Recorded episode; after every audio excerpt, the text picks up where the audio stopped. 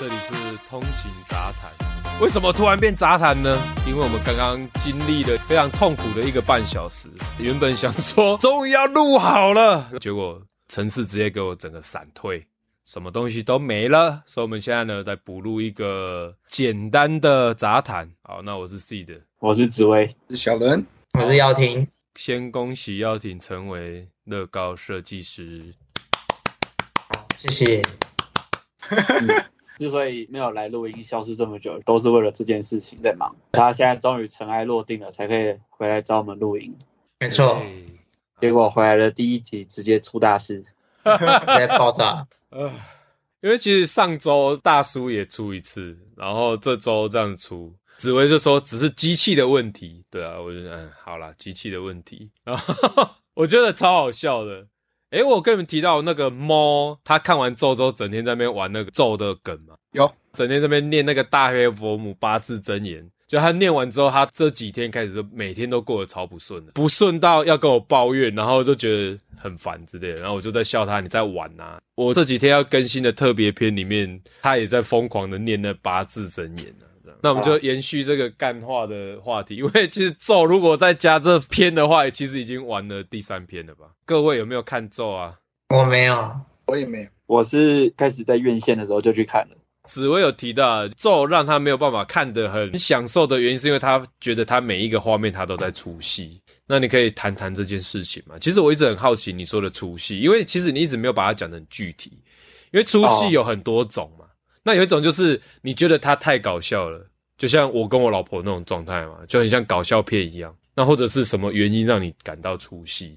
去看咒的时候，它已经不算是当时人话题最高的那时候，已经是上映满一阵子之后，有一天我跟朋友吃完饭，不知道干嘛，那我们看最近有什么电影好了，那我们就去看咒。然后就是因为我上映前就知道说，这部作品就是它采用了很多那种不是传统的恐怖片会用的手法，就可能说跟观众互动啊或干嘛，所以可能我在看的时候，我都会觉得有种在放大检视他。看看他想要怎么玩我的这种感觉，所以我那时候第一幕不是导演的画面是丢了很多那种大家网络上会看到绝图吗？对，那种农场文都出现说啊，这个图只有十趴的人才可以让他看出不一样的就那种东西嘛。啊，我就觉得说哦，这什么这是什么垃圾东西，竟然还要我花电影票钱进来看。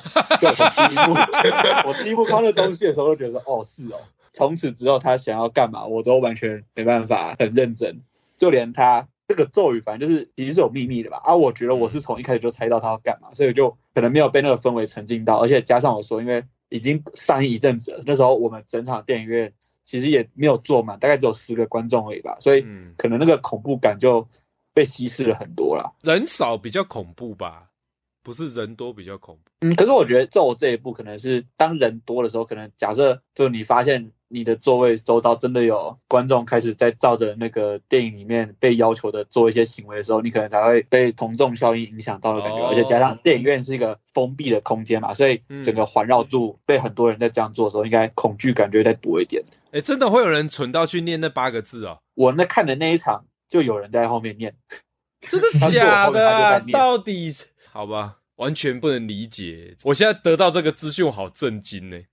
什么意思啊？去看就知道了，去看就知道了。啊，小伦有 Netflix，你稍微看一下。反正女主角她是用一个好像在拍 YouTube 的 YouTuber 在跟观众互动。嗯，所以假设比如说你看一些比较有趣的 YouTube 的时候，你会跟着里面一起互动啊什么的那种感觉啊。我知道有人提出来，就是好像朵拉在问你问题，Dora 在问你问题，你就会跟着回答那种感觉啦。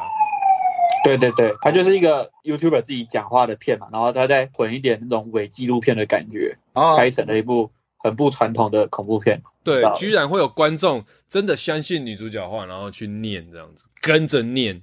对于宗教的多余，可能是被老太婆锻炼出来的吧，所以你要我念什么，我根本不会想要屌的。我一律都是先把它设定，那一定是有问题的东西。嗯，对于宗教的疑惑已经变成这样，你要我念什么，我都先不相信了。好了，那我在这边稍微再补一下，因为好像变得聊得蛮杂的。然后为什么我们会录一个杂谈呢？是因为我们刚刚经历了一个半小时之后啊。我们其实某种程度上已经身心俱疲。一开始蛮认真的在跟耀廷做他的设祭师之路的心路访谈，那结果呢，没想到让我们重新再经历了一次。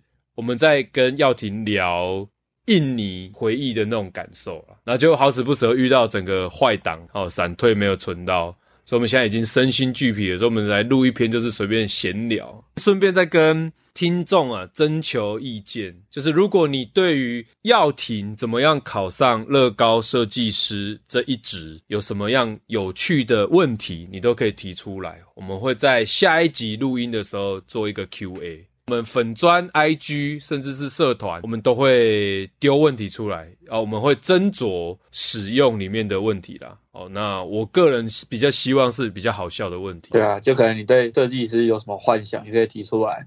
对啊，或是你对耀廷本人想认识这种也可以。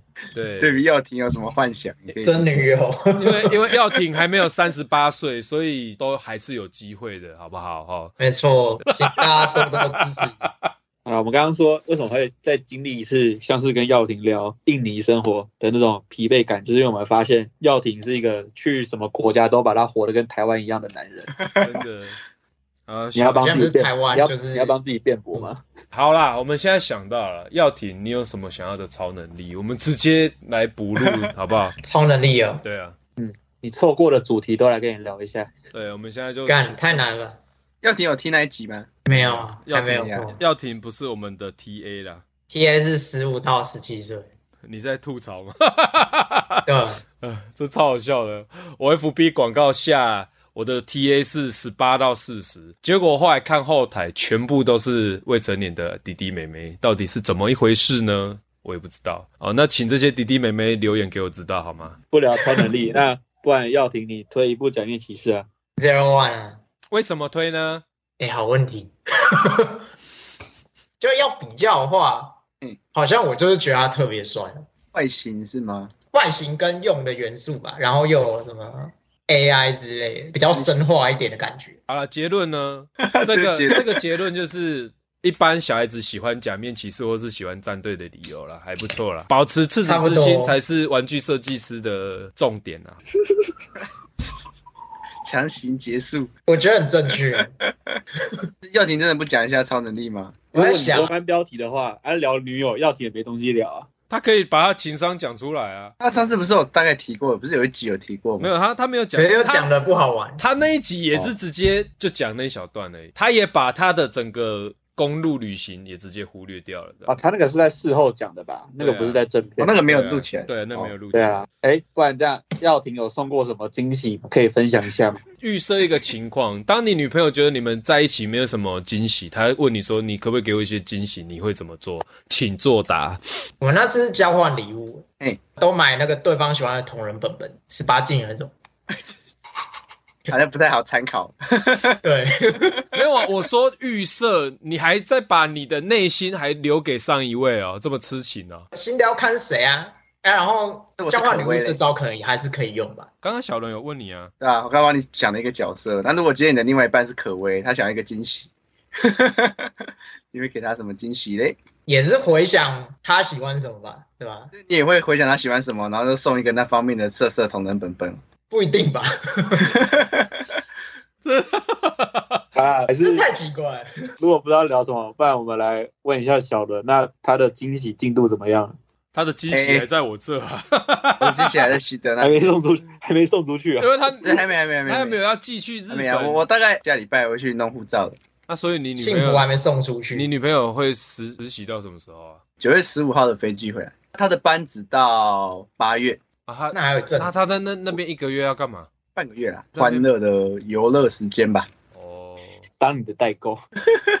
耀婷不在的这段时间，我们就录了四集而已。是吗？应该不很多嘞。我怎么我怎么觉得耀廷不见了好久？好像先休息，然后之后的我都没参与到。对对对，中间还有。对对对，我们中间有休息一次啊，差不多吧。因为我记得就是惊喜，然后出包假面骑士。还有什么腰痛、超能力四体嘛？我就记，我是说我记四集是这个。对啊，是。然后又休息一次，所以可能五个礼拜。耀廷的语言能力直接整个丧失，真的比我们一开始录还要丧失，你知道吗？啊，我也不晓得怎么搞。我觉得，我觉得我最近脑子就是宕机状态这样。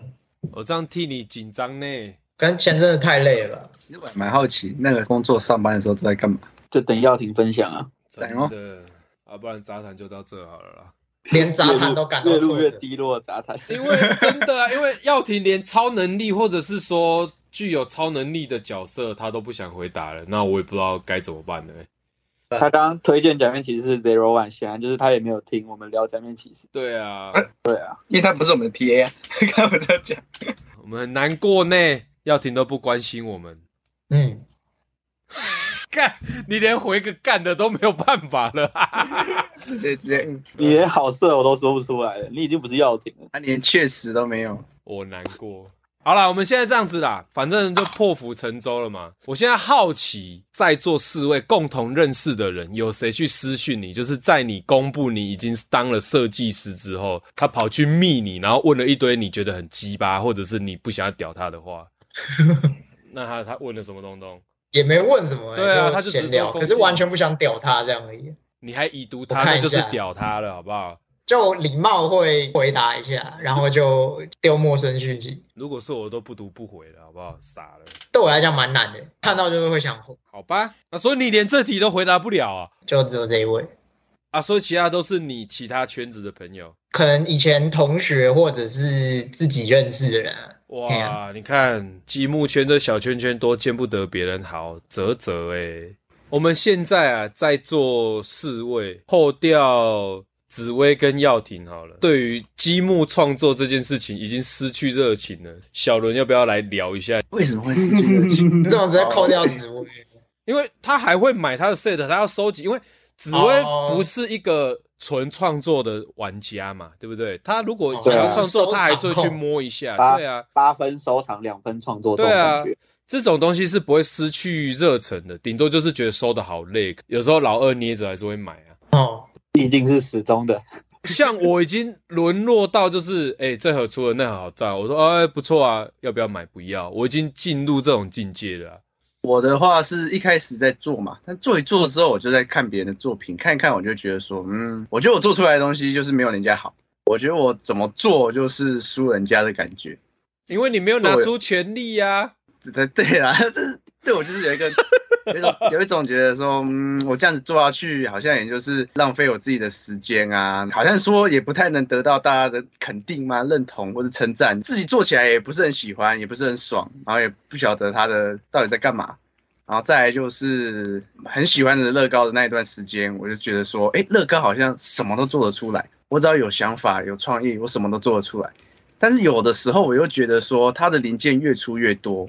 好像说，我想要做出某个东西，然后就有这个零件，没有原本那种绑手绑脚的那种感觉啊，失去一种限制感的挑战。对，对，就是有一种感觉，就是好像为了呈现这个外形而有了这个零件，那我干脆我就去，我想要一台车，我就去买模型车啊，它在它也比乐高更像，做的比乐高更精致，那我为什么要用乐高来做这个东西？其实对然后可以理解。其实小伦这一点是我对后来对乐高不热忱的其中一个点。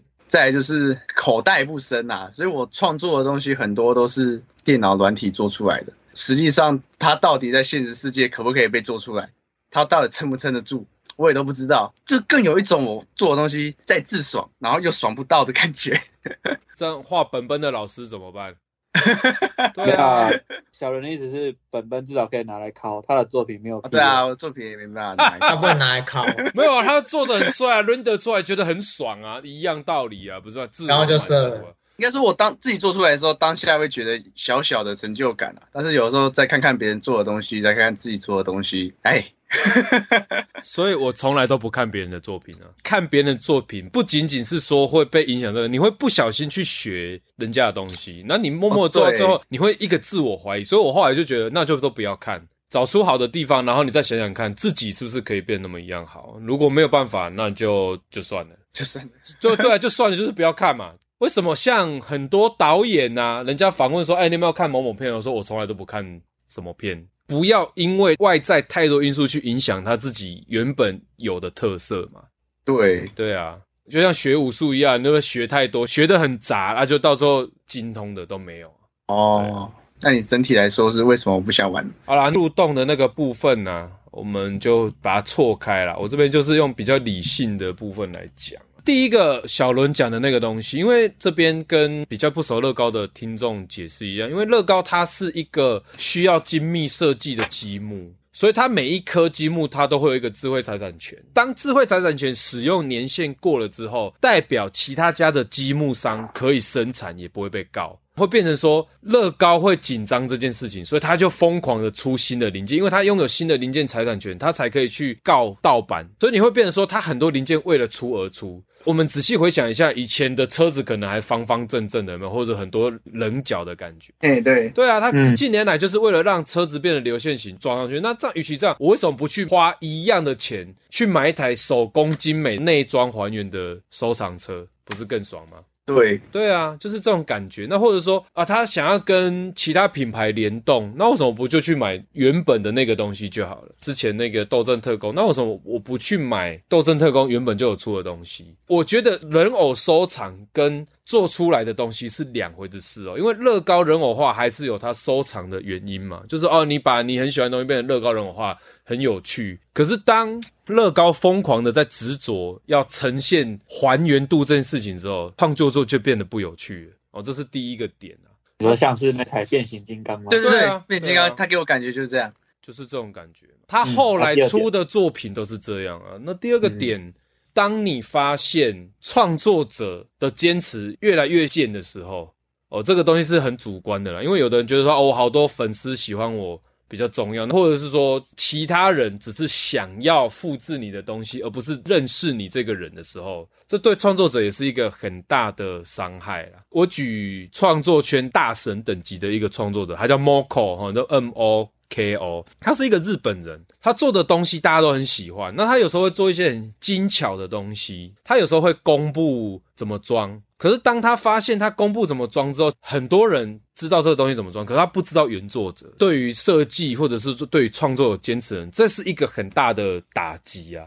就当你发现哦，每一个乐高社长他说：“你看，这是我最近做的东西哦。”然后你试探去问他：“你这知道什么？”不知道，这我做的啊。就有的人会这样说嘛，就我做的啊。他在哪边看他不讲，这对创作者是一个蛮大的打击啊！除非你真的就是不介意，或者是你原本就是很希望说哦，大家人手一支你做的东西。好，那这个东西就会跳到第三个点，大家互相做来做去，还没有到利益牵扯之前，都还是 OK 的。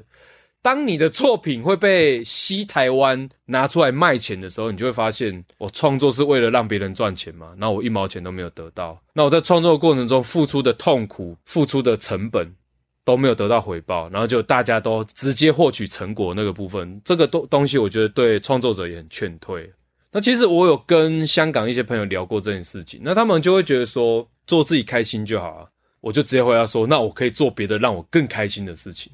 而不是创作，有在玩创作的人，不论是说你画图，或者是做任何东西，创作的过程基本上都是痛苦的，直到那个成品出来才会觉得开心。为什么我要经历这个痛苦，然后去做一个没有相对反馈的一件事情？我可以去玩玩具啊，对不对？玩自己喜欢的东西。以前快乐比痛苦多，但现在反过来了啦。对啊，对啊，就是这样。假设如果你说哦，我做这件事很痛苦，可是到最后有成果啊，有钱领，那还可以撑得下去吗？这是第二个、第三是相连的关系啊。然后第四就是台湾积木圈都是一堆黄牛啊，都是一堆垃圾人。那多垃圾呢？就请听我树洞特辑了，好不好？好，就这样。等好久，七月份要开始做啦。大叔那边要聊鬼故事嘛，通勤人生这边就是要聊树洞啦，是不是？好多个故事哦。在这两年，乐高认证专卖店进来台湾之后，变得更严重了。以前的台湾乐高社团，有的可能还会买乐高回来组装好，拍照说这是我买的哦。现在只剩下哦，我今天去排队抢到限定的，好开心哦。然后你下一秒就会在转卖社团看到这个人把它卖出去，干。台湾只剩下这种人会买乐高了啦，然后只剩下几个还在坚持创作，然后会因为这些事情很痛苦的几个人，其中一位了哈，就是大头啊，我觉得他能够坚持到现在，我觉得蛮厉害的，我反而很钦佩他的心理素质。嗯，对啊，之前还没有这么乱，现在就是满街的黄牛啊，不能说那些黄牛是黄牛，他们会生气哦。那大概基于这些理由，这四样是我已经一块乐高都不想碰的原因了。好，然后就是说到这边。哇，你应该把全部讨厌乐高创作的原因都讲完。好啦，那最后还是提醒一下听众，有什么问题想要问我们台湾第三位的乐高设计师问题呢？都可以给我们知道，好不好？留言。好，那以上呢就是本周通勤杂谈的内容。哦，我是 C 的，嗯，我是紫薇，我是小伦，我是耀廷，我们下周再见，拜，拜拜，拜。拜。